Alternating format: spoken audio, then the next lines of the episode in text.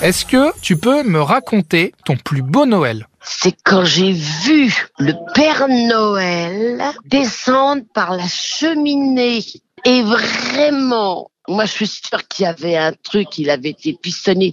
Je l'ai vraiment vu.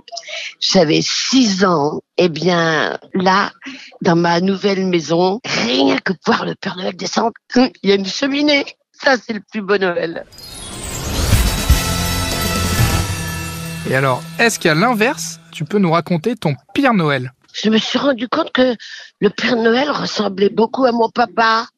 Alors là, je me suis posé des questions, mais je n'ai pas trouvé de réponse. Mais quand même, il faut dire que mon papa était très très beau. Donc j'ai trouvé aussi le Père Noël très très beau. Peut-être que le Père Noël a un frère jumeau et que c'était mon papa. Daniel, est-ce que tu as souvenir de ton plus beau cadeau de Noël que tu as jamais reçu? C'est le premier Noël que j'ai passé avec le papa de mes enfants, avec Jacques Martin. Eh bien, le Père Noël avait trouvé la taille de mes pieds du 37. Je dis ça au, au cas où le Père Noël euh, m'entendrait, là. Il avait trouvé la taille de mes robes, de mon manteau, des gants et d'un petit chapeau. Alors là, le Père Noël, euh, il m'avait gâté, il devait être très amoureux de moi pour connaître toutes mes tailles.